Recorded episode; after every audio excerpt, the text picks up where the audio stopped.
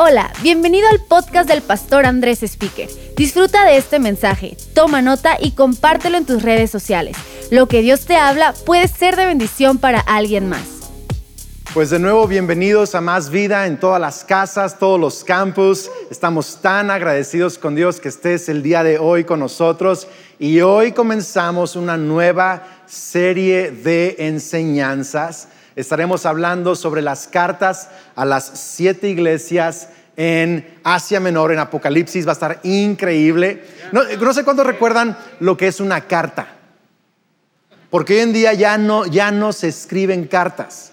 Cuando Kelly y yo éramos novios, hace en la era prehistórica, ¿verdad? Cuando éramos novios, nos escribíamos cartas, cartas y cartas a mano.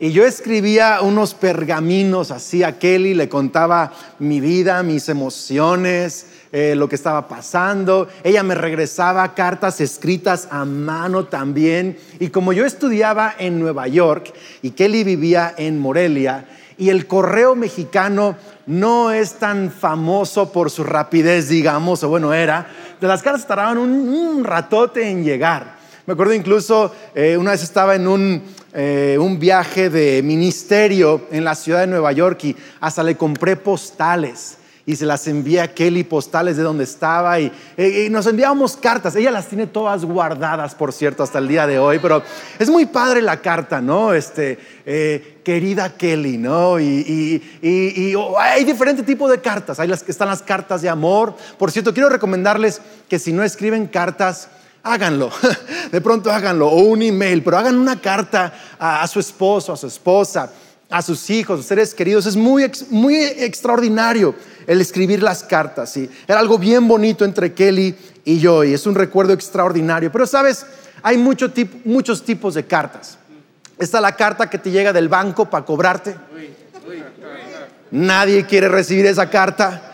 Está la carta en donde te dicen que fuiste aceptado a la universidad que querías. Es una carta extraordinaria. E, es la carta quizá de eh, un gobierno de un país a donde buscabas visa y fuiste aceptado para tu visa, visa, visa o fuiste rechazado para tu visa. Hay un montón de cartas quizá cartas eh, de, la escuela, del gobierno, del banco, cartas de amor, cartas de, de un montón de cosas. Y la Biblia, el Nuevo Testamento está llena de cartas. El apóstol Pablo escribe cartas a las iglesias y algunas cartas son de ánimo, otras cartas son de corrección, otras cartas son de teología. Hay, hay, diferentes tipos de cartas que se escriben en el Nuevo Testamento. Y Apocalipsis es también una carta en su esencia. Es una carta que Jesús le dicta a Juan, el apóstol Juan, el último de los Jedi. Es el último de los apóstoles originales, el último que queda con vida, y está en prisión en la isla de Patmos, y está escribiendo desde un momento de prisión, de persecución y sufrimiento, y en el espíritu Jesucristo le dicta toda esta carta que, llamamos hoy, en día Apocalipsis, que significa el final, de el final. Pero realmente se llama revelación, que es la revelación de Jesucristo. Y el propósito de la carta de Apocalipsis, para que entendamos, no es que trates de averiguar qué presidente o empresario es el anticristo. No es que trates de averiguar en qué año va a regresar Jesucristo ni tampoco es para que tengas miedo de la bestia o para que trates de averiguar quiénes son las criaturas. No, no es para eso.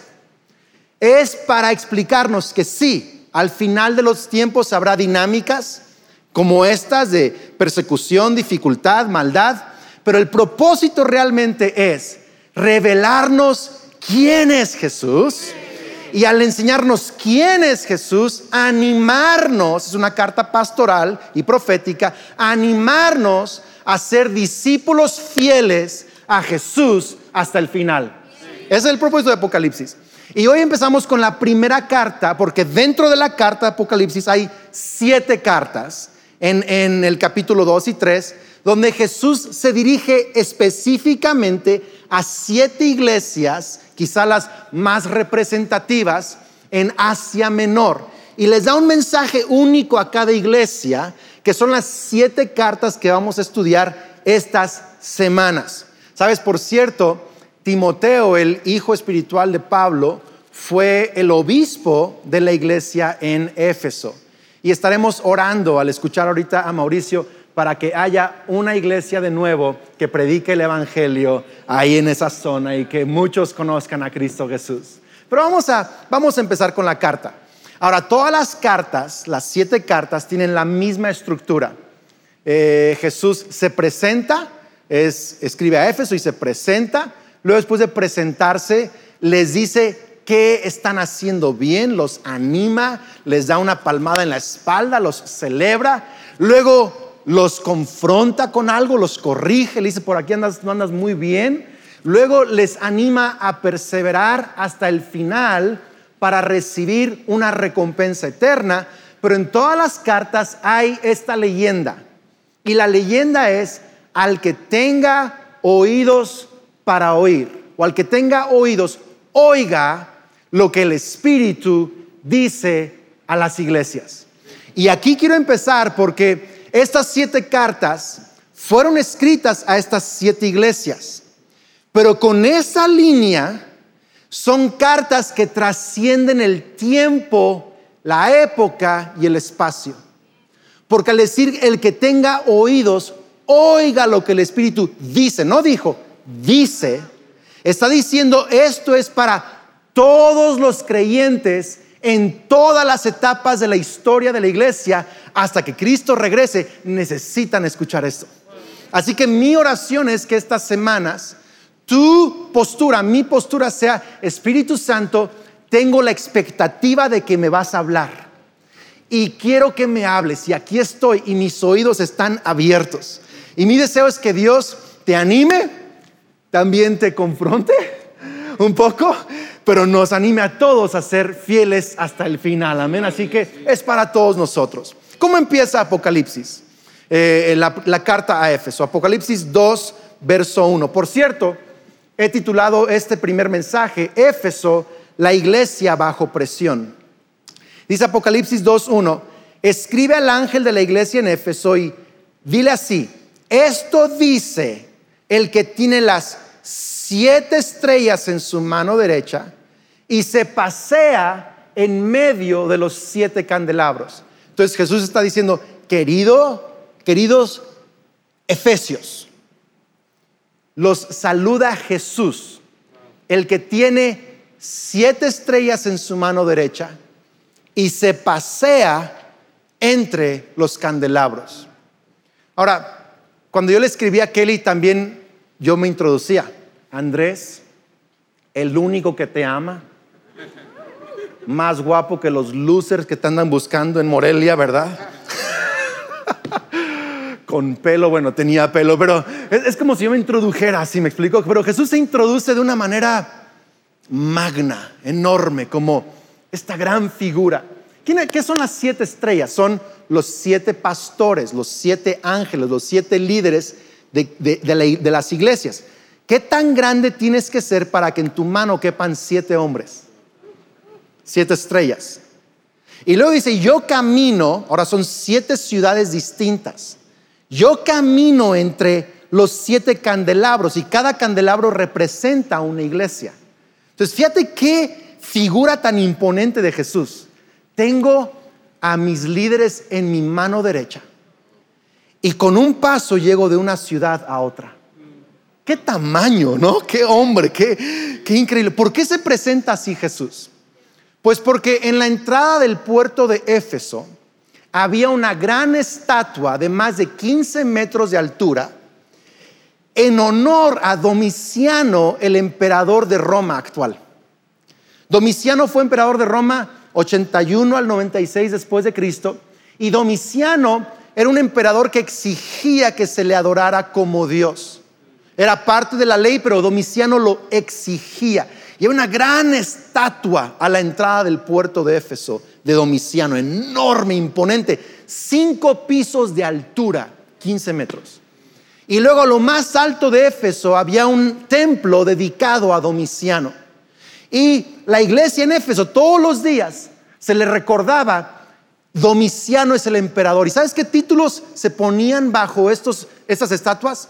El Hijo de Dios, el Salvador del mundo, el Dios, el Rey de Reyes. Usaban los mismos títulos para usurpar el lugar de Jesús. Entonces, ¿cómo se presenta Jesús?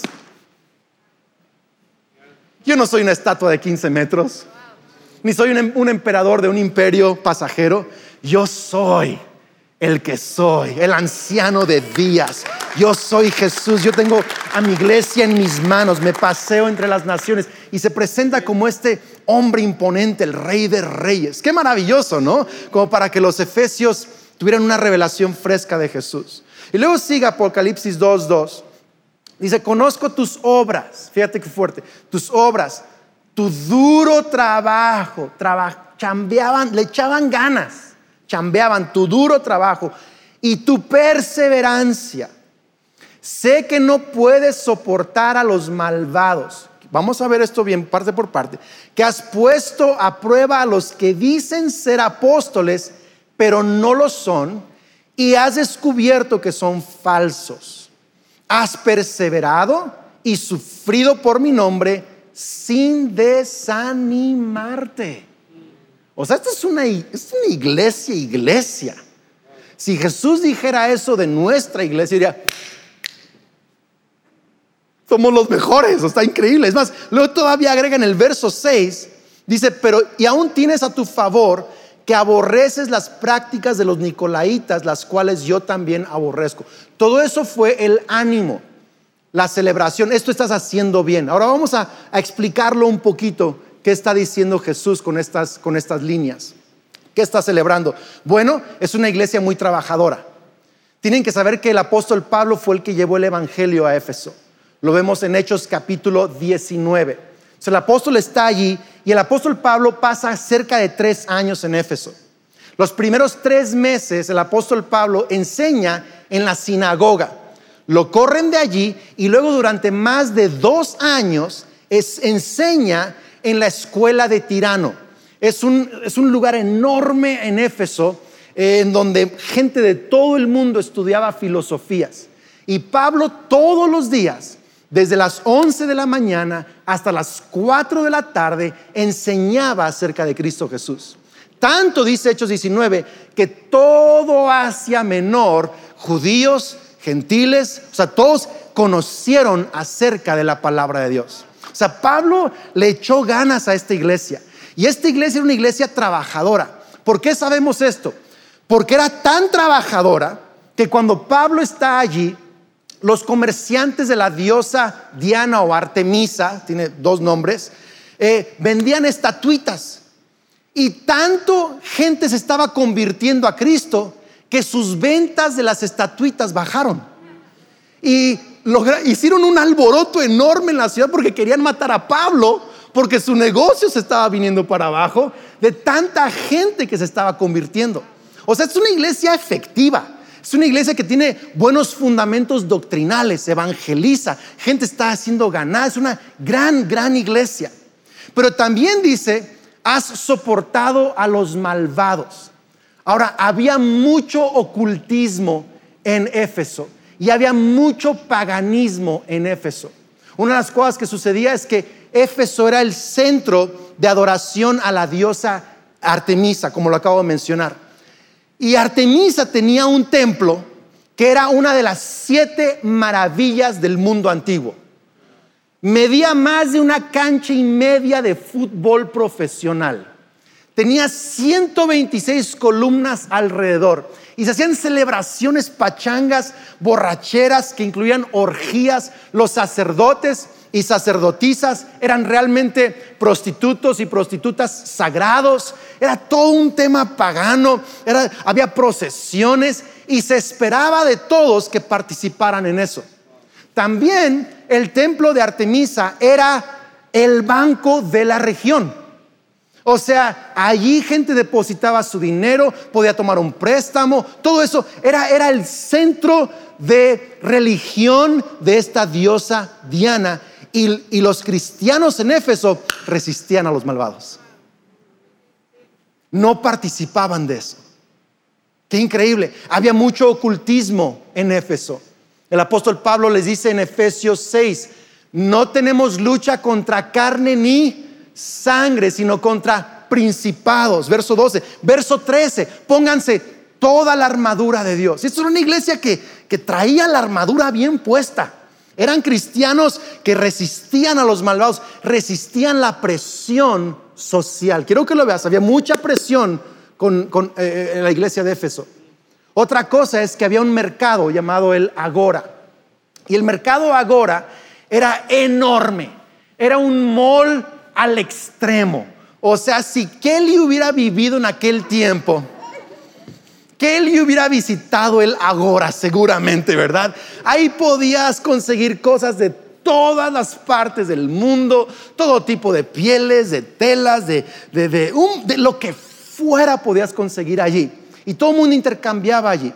Para entrar al mercado de Agora, tenías que tomar un puño de incienso a la entrada y depositarlo en un incensario que quemaba incienso todo el día en honor a Domiciano, el emperador, porque era parte de la adoración como el Dios entre ellos. Quiero que lo veas. Es una iglesia bajo presión, efectiva, pero bajo presión. Están resistiendo la adoración a la diosa eh, Diana, Artemisa. Están resistiendo la adoración a, este, al emperador Domiciano. Están, están resistiendo a los nicolaitas. Lo leímos ahí también. Los nicolaitas es una secta entre los cristianos de aquel tiempo. Todavía hay algunos el día de hoy que creen que lo que sucede en el cuerpo no afecta al alma. Que el cuerpo es malo, el alma es buena. Y que no importa lo que le pase al cuerpo, lo que hagas en el cuerpo, eso no afecta a tu alma. Entonces los nicolaitas, esos cuates, le entraban a la celebración de la diosa Artemisa. Al cabo no afectaba a su alma. Esos cuates adoraban a Domiciano. ¿Por qué? Porque así quedaban bien, podían tener un banco, tener puertas abiertas para negocios, comprar y vender cosas, tener buena posición social entre, entre los efesios. ¿Me estás siguiendo acá? Pero los nicolaitas, esta era su doctrina, pero la iglesia en Éfeso rechazó esa presión. Quiero que lo veas. La presión económica, social, de amistad, de religión que había sobre los cristianos en Éfeso y ellos resistían a los malvados. Qué fuerte. Por eso dice, sé que has sufrido por mi nombre y no te has desanimado. Qué tremendo, imagínese. Sabes, vivimos en un tiempo bajo presión. Hoy en día hay una presión de ideologías.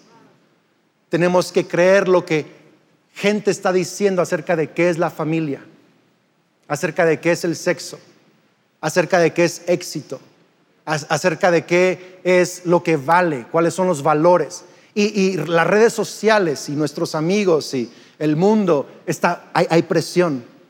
Hay presión de, política y hay cristianos que se fanatizan por un político o por un partido político porque, porque es como la corriente correcta. Y, hay tantas presiones en nuestro mundo, pero si algo podemos aprender de la iglesia en Éfeso es que ellos resistieron y sufrieron por Jesús aún en eso. ¿Sabes? Fueron encarcelados, fueron martirizados por su fe en Cristo Jesús, fueron rechazados de las plazas, de los mercados, de amistades, de un montón de lugares fueron rechazados, pero ellos nunca se entregaron a esa presión social. Qué increíble, ¿no? ¿Te imaginas una iglesia como la de Éfeso el día de hoy entre nosotros? Que no importa qué presión de amigos, de maestros, del mundo, de la política, la economía, decidamos ser fieles a Jesús aunque suframos el rechazo de gente, aunque nos saquen de ciertos círculos, aunque no tengamos lo que aquel tiene, pero yo soy fiel al nombre de Jesús y no me desanimo. Ahí dice, sin desanimarse. Es una gran, gran, gran iglesia. Pero luego dice Jesús, verso 4, sin embargo, tengo esto en tu contra. Que has abandonado tu primer amor. Recuerda de dónde has caído. Arrepiéntete y vuelve a practicar las obras que hacías al principio. Si no te arrepientes, iré y quitaré de su lugar tu candelabro. Quiero que lo veas. Tengo esto en tu contra, que has perdido tu primer amor. Ahora, fíjate en esto. Éfeso es una iglesia muy trabajadora, que ha aguantado todo tipo de presión y ha seguido honrando a Cristo. Ha sido fiel bajo presión, pero ha perdido el asombro por Cristo. Ha perdido el asombro, la motivación de lo que hacen. ¿Sabes que es posible trabajar para Cristo y perder el asombro por Cristo? Es posible hacer las cosas por obligación y no por amor. Nos pasa en el matrimonio, que de pronto entramos en automático y hacemos cosas por obligación, no por amor. Y sé que tenemos que hacer las cosas aunque no las queremos hacer, pero, pero Dios quiere que las hagamos por amor. ¿Se imaginan que le diga a mi esposa, Kelly, tendí la cama, arreglé la casa y lo hice porque es mi deber como esposo? Eso no es romántico. Pero si le digo, tendí la cama porque te amo, preciosa, chulada de mujer, es otra cosa, hay amor allí. Pero a veces podemos practicar el matrimonio, ojo, sin amor. Podemos ser papás y servir a nuestros hijos y hacemos lo correcto, pero sin amor. Y podemos ser cristianos, que vamos a la iglesia firmemente o nos conectamos eh, firmemente y fielmente y, hacemos cosas correctas y, y resistimos la presión social y no caemos en las opiniones del mundo y nos sentimos muy buenos porque nos portamos bien, creemos bien, pero hemos perdido el amor, hemos perdido la motivación, hemos perdido el asombro por Jesús. ¿Y qué dice? Si no se arrepienten, les, les quitaré su candelabro. ¿Qué es el candelabro? Luz influencia, efectividad. Y si de algo quiero que te acuerdes el día de hoy, algo quiero que anotes, que compartas en Twitter, en lo que sea, es esto. Creer en Jesús sin amar como Jesús cancela tu influencia. Lo digo otra vez. Creer en Jesús sin amar como Jesús cancela tu influencia. ¿Qué les está diciendo? Están trabajando muy bien creen lo correcto, han mantenido sus convicciones, están viviendo con una moralidad cristiana, pero han perdido el amor cristiano. Imagínate, estamos hablando de, oye, conoce a Jesús, Él te ama, pero a mí me caes mal. Él sana, pero yo no te voy a ayudar. Él murió en la cruz por ti, pero no te voy a servir. No podemos decir que creemos algo y no practicar el amor que estamos anunciando. Es como el papá que le dice a su, hijo, no te pases los altos, el semáforo, pero él se los pasa. ¿Qué va a hacer el hijo? No va a escuchar la voz del papá, va a imitar al papá. Si le dice a sus hijos, traten bien a las mujeres, pero ese hombre critica a su esposa. Esos hijos de grandes van a criticar a las mujeres y las van a tratar mal. ¿Por qué? Porque no tienes influencia si no amas lo que estás diciendo, si no representas lo que estás hablando. ¿Tiene sentido esto o no? Y Jesús dice, ustedes creen, tienen fe, creen en Jesús, pero han perdido el amar como Jesús ama. Dice, y van a perder su influencia. Hoy en día, no sé si pudiéramos decir que Éfeso no hizo caso a estas palabras, porque no hay una iglesia hoy en día ahí. No hay una luz encendida ahí el día de hoy. No hay una luz brillando en esa parte del mundo. Pudiera ser que no hicieron caso a las palabras de Jesús. La iglesia de hoy, muchos son muy buenos para poner en Facebook sus, sus convicciones, pero muy malos para amar a sus vecinos, muy malos para amar a Cristo y vamos a perder nuestra influencia si no hacemos caso a este llamado en Cristo Jesús. ¿Tiene sentido lo que estoy diciendo? Ahora fíjate bien, ¿cómo recuperamos nuestro primer amor? ¿Cómo lo hacemos? ¿Le pedimos a Dios que nos regrese? Sí, orar siempre es bueno, me encanta orar. Es algo que pido siempre a Dios, pero Esa no es la solución que Jesús les da.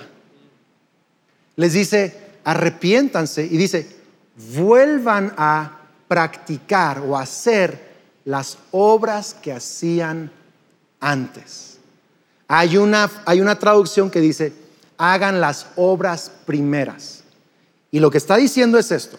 Quiero que veas esto. Entonces, dice, han perdido su primer amor, vuelvan a las obras primeras.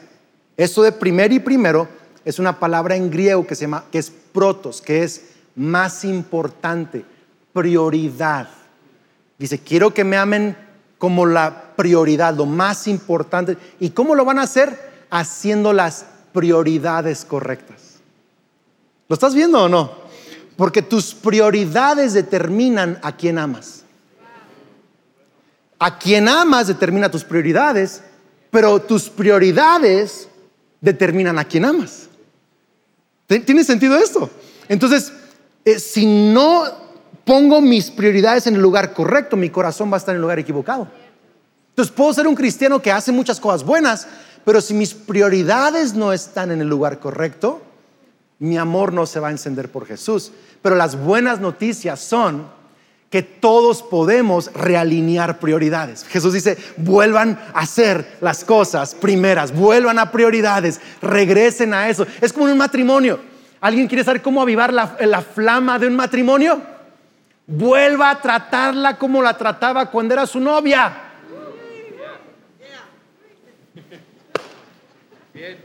Vuelva a buscarla como los primeros meses de casados, que no la dejaba en paz a la doña. De verdad.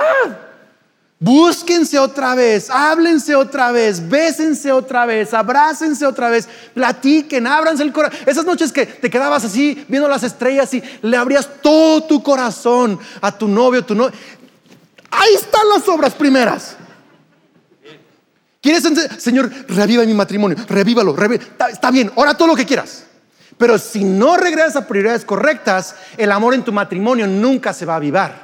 Pero si regresas a las prioridades correctas en tu matrimonio, amor va a crecer otra vez, flamas van a, chispas va a haber otra vez en ese matrimonio. Y lo mismo está diciendo Jesús a la iglesia. ¿Quieren, ¿Quieren amarme como al inicio? Trátenme como al inicio. Así de fácil lo vas a recuperar. Y hay tres cosas, rápido que se me acabó el tiempo, pero tres cosas, quiero que medites después, lo estudies. Tres cosas que se resumen en Hechos capítulo 2, del verso 42 al 47, que la iglesia primitiva, primera, empezaron a hacer primero. Tres cosas. ¿Las quieren saber o no? Número uno, tenían una comunión con Dios. Dice que perseveraban en la doctrina o enseñanza de los apóstoles en las oraciones, en las alabanzas. Esta era gente que tenían hambre de las escrituras, tenían hambre por orar. ¿Se acuerdan de Hechos dos que recibieron el bautismo del Espíritu Santo y alababan en otros idiomas y cantaban y oraban? Dice que perseveraban en eso. O sea, lo hacían constantemente. Y te voy a decir una cosa, ¿cómo recuperas tu amor por Jesús? Toma tiempo todos los días y luego toma tiempo cada domingo o cada sábado, cual sea tu, hora de reunión de iglesia, pero una prioridad todos los días y una prioridad en la semana donde dices, voy a aprender de la palabra de Dios. Voy a, mm, hoy Dios me va a hablar. Voy a subrayar mi Biblia, voy a tomar notas de mi pastor, voy a orar, voy a cantar un poco todos los días, voy a orar en lenguas un poquito todos los días, voy a hablar con Cristo un poquito todos los días. Porque si haces eso al principio de tu día y luego el domingo al principio de tu semana, déjame decirte, chispas van a brotar otra vez en tu corazón. Dios va a soplarle a las llamas del fuego de Dios en tu corazón. Porque sabes que Dios no quiere un, un pastor profesional, una iglesia profesional que sabemos hacer las cosas cristianas comunes. Dios Claro que quiere que trabajemos, que resistamos la presión, que seamos comprometidos, pero Él quiere una relación con nosotros. Él quiere un fuego en, el amor que tenemos con Él. La segunda cosa que hacían los primeros cristianos, las primeras cosas, era tenían conexión con la iglesia. No hablando solo de ir a la iglesia, conexión con la iglesia. No solo compromiso con la iglesia. No, no me estás entendiendo. Conexión con la iglesia. Dice que partían el pan juntos. Tenían amistad. Comían juntos. Piénsalo. Jesús comía y bebía con pecadores y con sus discípulos. Pablo comía y bebía con la en, en Éfeso estuvo años enseñando, platicando, debatiendo en las plazas, en los mercados. Y la iglesia primitiva partía el pan en las casas. Tenían conexión. Algunos dicen, estoy conectado con Cristo, pero con su iglesia no. Tu amor se va a enfriar. Es que no sabes lo que la iglesia me hizo. Bueno, ¿no sabes lo que la iglesia le hizo a Cristo?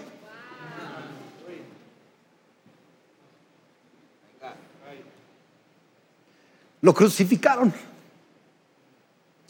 ¿Y sabes qué es lo primero que hizo cuando resucitó? Les preparó un pescado a sus discípulos. Comió con ellos. Se conectó con ellos.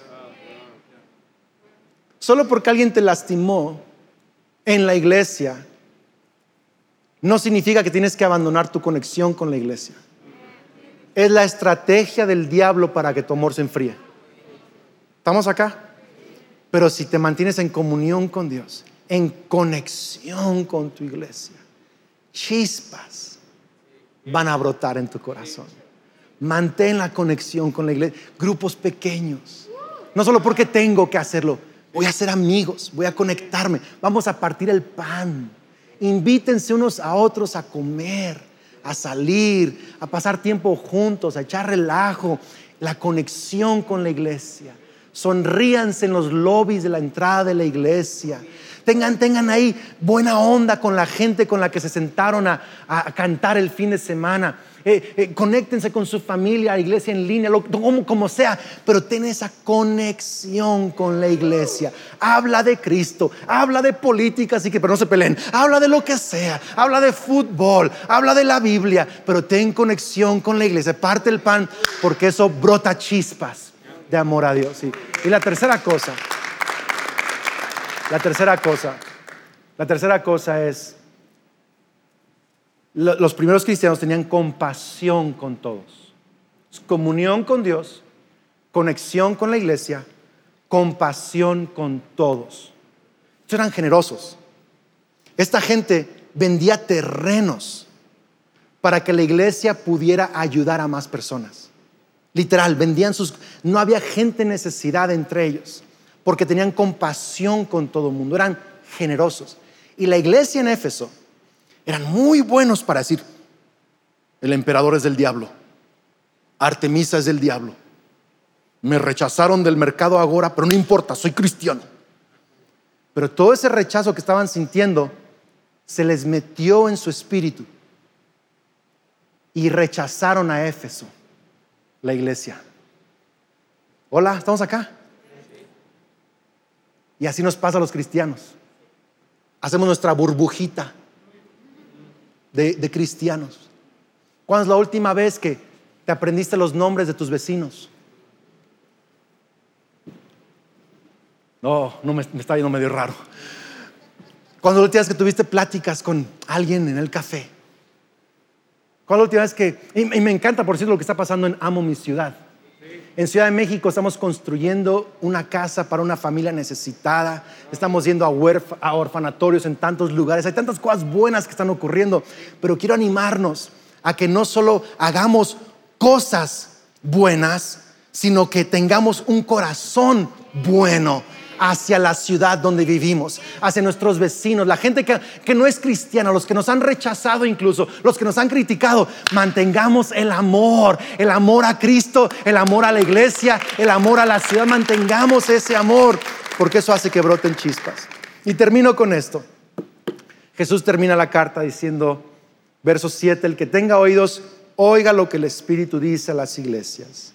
Al que salga vencedor, le daré derecho a comer del árbol de la vida que está en el paraíso de Dios.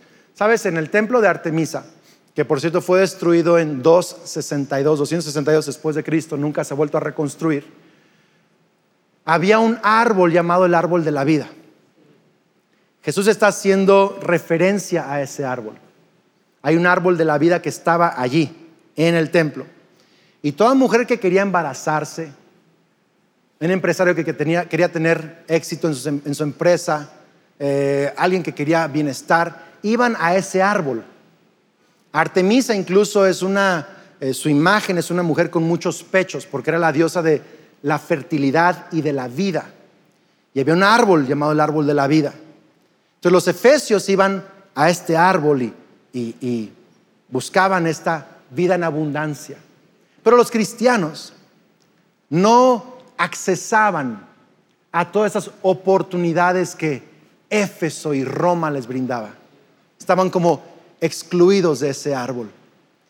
Y lo dice en el paraíso de Dios. Los emperadores romanos tenían palacios. Y en el palacio había un paradiso, un jardín, con fuentes, con esculturas, jardines espectaculares, el paradiso del emperador, del gobernador.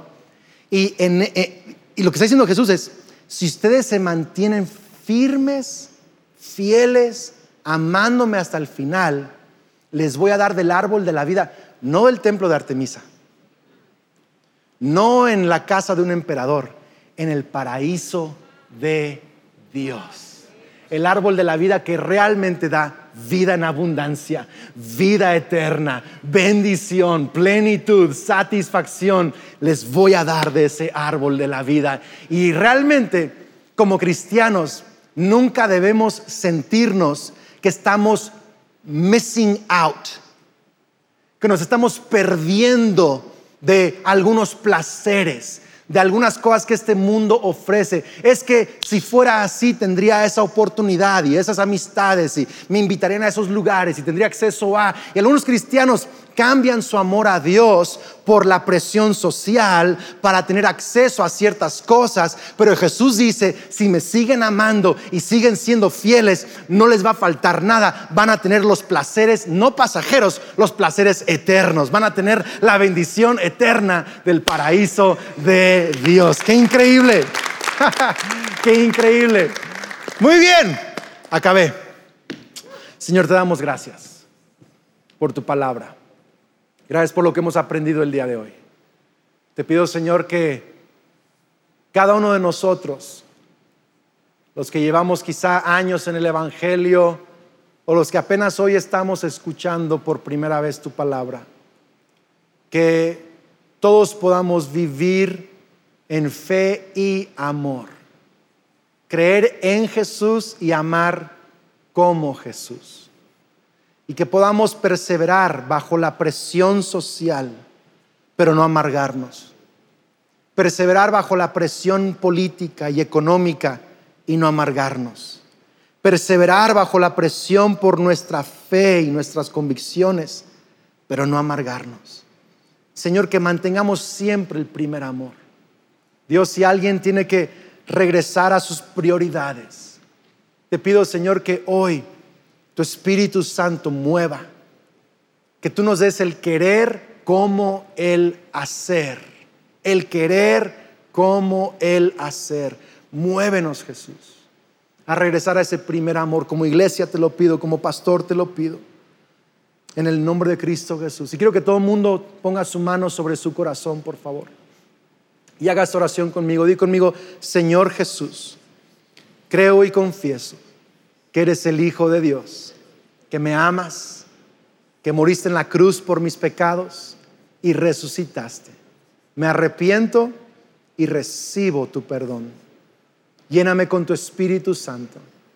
A partir de hoy creo que soy un hijo de Dios, que tengo vida eterna y que un día tomaré de ese árbol de la vida en el paraíso de Dios. Amén.